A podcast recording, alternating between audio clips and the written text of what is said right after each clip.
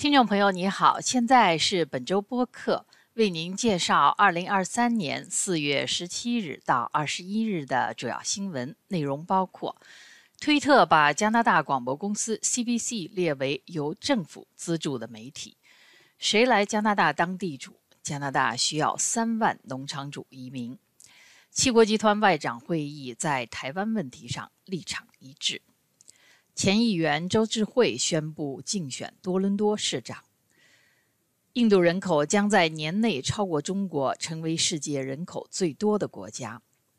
联邦雇员开始罢工，办理护照、报税和移民接收等政府服务受到影响。本台就外国影响力注册采访前保守党议员赵景荣。华裔议员董汉鹏起诉环球新闻诽谤。要求赔偿一千五百万加元。下面请听新闻的详细内容。推特把加拿大广播公司英语部 CBC 列为由政府资助的媒体，其法语部 Radio Canada 的标签暂未变动。加拿大广播公司决定暂停更新其推特账号，但记者仍可在自己的推特账号上发帖。另外，发表文娱内容的 CBC 账号照常更新。加拿大保守党领袖波利耶夫上星期天在推特上分享这个消息时难掩喜悦。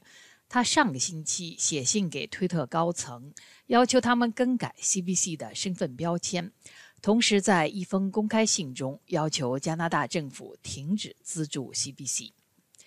CBC 和 Radio Canada 在2021-22财政年度获得12亿加元的联邦政府拨款。上一个财政年度获得十四亿加元，他们的另一部分资金来自订阅和电视广告收入。加拿大皇家银行本月发表的一份报告称，百分之四十的加拿大农场主将在十年内退休，其中大部分人不知道那时将由谁来接手。报告认为，加拿大需要三万新移民进入农业领域。或是从头新建自己的农场，或是买下已有的农场。另外，报告的撰写者们还预测，加拿大在今后十年内还将缺少两万四千名农业工人。他们建议加拿大政府设立特别移民项目，为外国临时农工获得永久居留权提供便利。同时，也建议农场主提高生产自动化的程度，以减少对劳动力的需求。新移民经营农场的主要障碍之一是农地价格。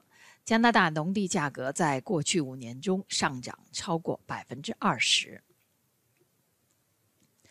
为期三天的七国集团外长会议星期二在日本长野结束，并发表联合声明，警告为俄罗斯侵略乌克兰提供帮助将付出沉重代价，敦促中国不要对台湾使用武力。并批评中国在南海的军事化活动。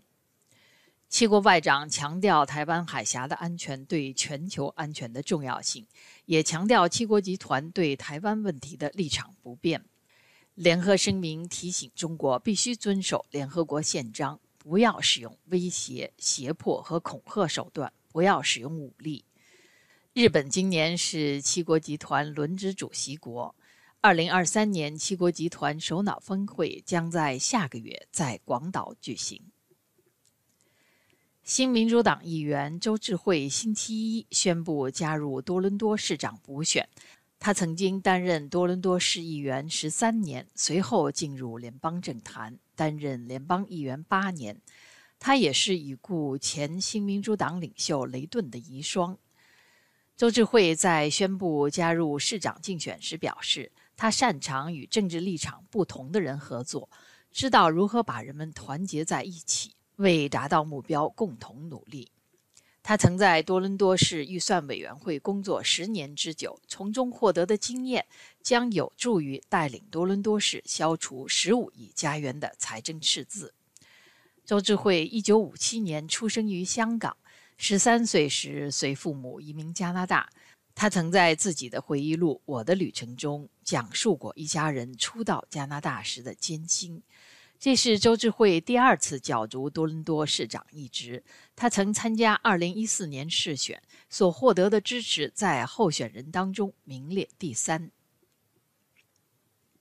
根据联合国周三公布的数字，印度将成为世界上人口最多的国家。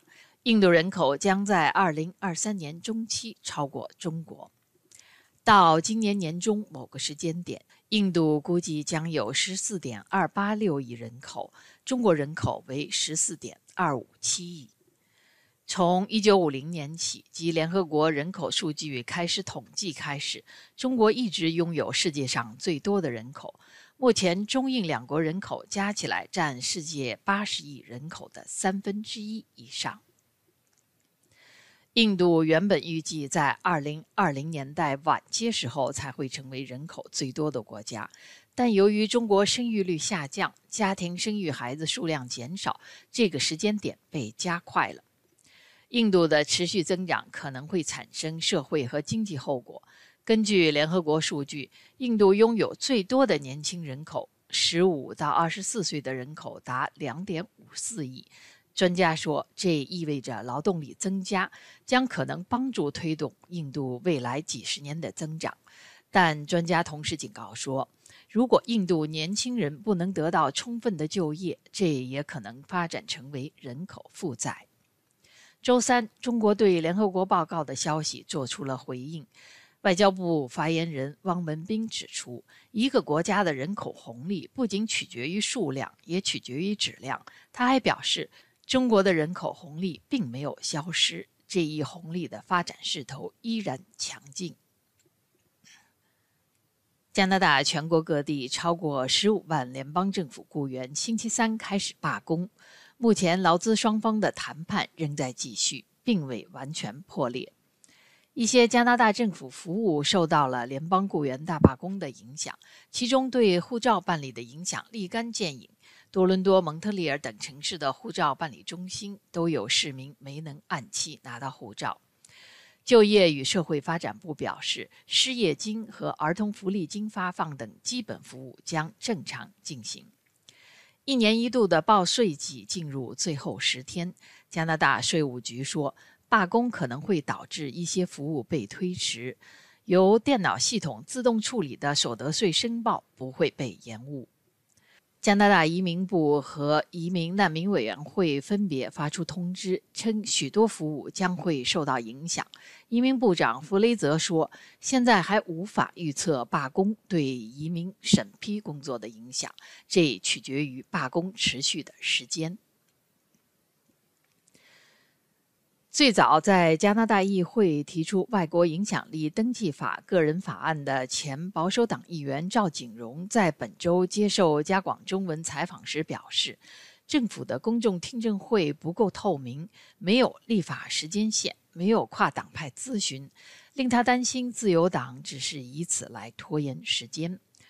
从设立外国代理人登记制度、打击外国影响干扰立法的呼声出现之后，就有许多人士公开表示，法案会给华裔社区带来更多的种族歧视以及仇华情绪，甚至把外国代理人登记与百年前的排华法案相提并论。赵景荣就此回应说：“外国影响力登记法案从未针对某一个具体的主意，因为除中国外，俄国。”伊朗、沙特都对他们在加拿大的侨民进行打压和骚扰。目前，有关这项法案的公众咨询仍在进行中，但这项法案何时正式提交议会讨论，还没有明确的时间线。华裔议员董汉鹏正在向环球新闻寻求一千五百万加元的赔偿，因为环球新闻的报道称他是中国干预大选行动的有意参与者。董汉鹏的律师团队提供的索赔声明指责环球网发表的关于董汉鹏的一系列虚假、恶意、不负责任和诽谤性的报道。索赔声明说，环球新闻的报道是由匿名消息来源给出的，其可信度和可靠性是假定的。环球新闻没有提供足够的有关消息来源的工作和资历背景。诉讼中提到了一些环球新闻的记者，包括报道的作者。董汉鹏还要求撤回这些报道，将其从环球网站上删除。